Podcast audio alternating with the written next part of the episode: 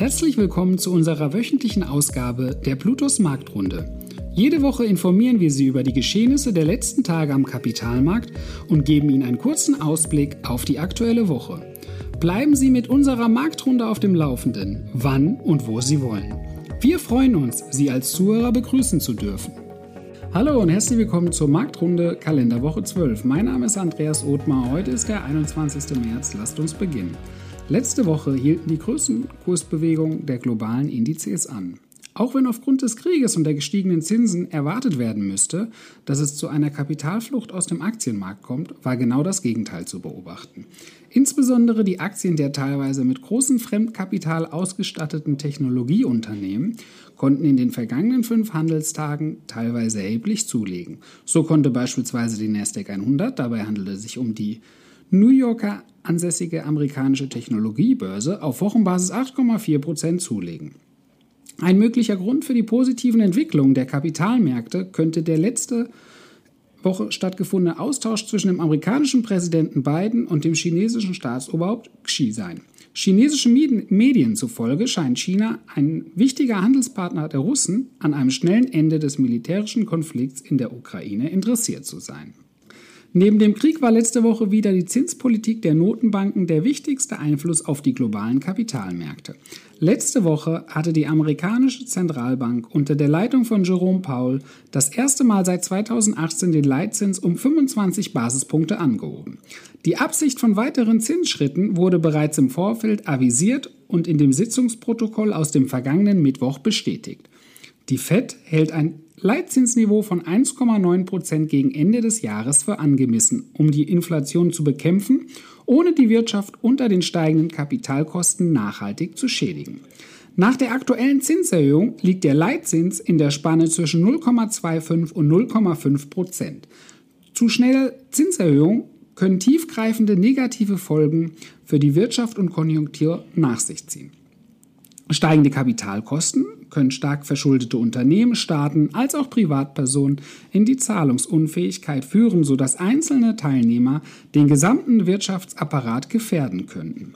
Unterbrochene Lieferketten, Sanktionen aufgrund des Krieges und Corona lassen den Inflationsdruck weiter steigen. Paul kommunizierte eine Inflationsprognose für das aktuelle Jahr von 4,2 Prozent wobei er die Einschätzung für das Wirtschaftswachstum von 4 auf 2,8 Prozent herabsetzte. In Europa und in Deutschland sind die Folgen der Geldpolitik der Zentralbanken spürbar. Die Inflationsrate in Deutschland, welche für den Monat Februar 5,1 Prozent betrug, wird voraussichtlich aufgrund der stark steigenden Güterpreise für den aktuellen Monat weiter steigen. Auch wenn der Rat der Europäischen Zentralbank vor kurzem erst beschlossen hat, den Leitzins nicht zu erhöhen, werden Erhöhungen grundsätzlich nicht mehr ausgeschlossen. Am Mittwoch war zu beobachten, dass Investoren Aktien von chinesischen Unternehmen unabhängig von dem Ort, an dem sie gelistet sind, nachfragten. So konnte beispielsweise das chinesische Online-Versandshaus Alibaba, das in New York gelistet ist, auf Wochenbasis 23,22 Prozent zulegen. Der chinesische Elektroautobauer BYD welcher in Hongkong gelistet ist, legte auf Wochenbasis 16,97 Prozent zu. Die starken Kursbewegungen am Freitag sind neben der Hoffnung einer schnellen Beendigung des Krieges auch auf den großen Verfall zurückzuführen. Inhaber von Optionen können an diesem Tag entscheiden, ob Kontrakte ausgeübt werden.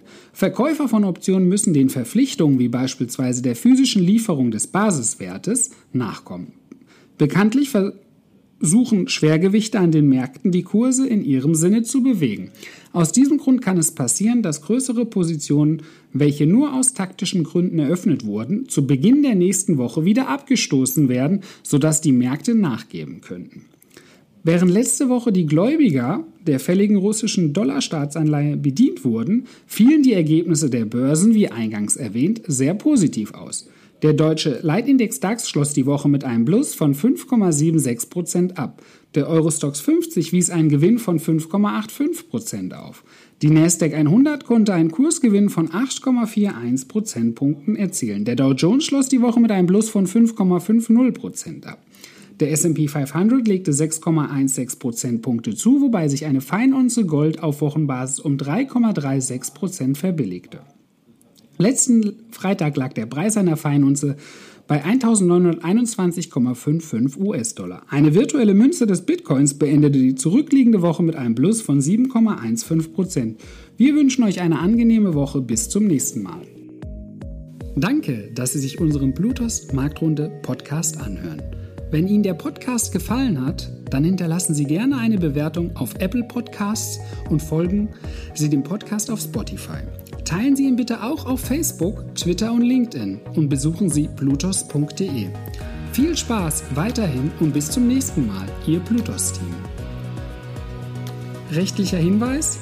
Die in dieser Veröffentlichung zur Verfügung gestellten Informationen erfolgen nach bestem Wissen und Gewissen.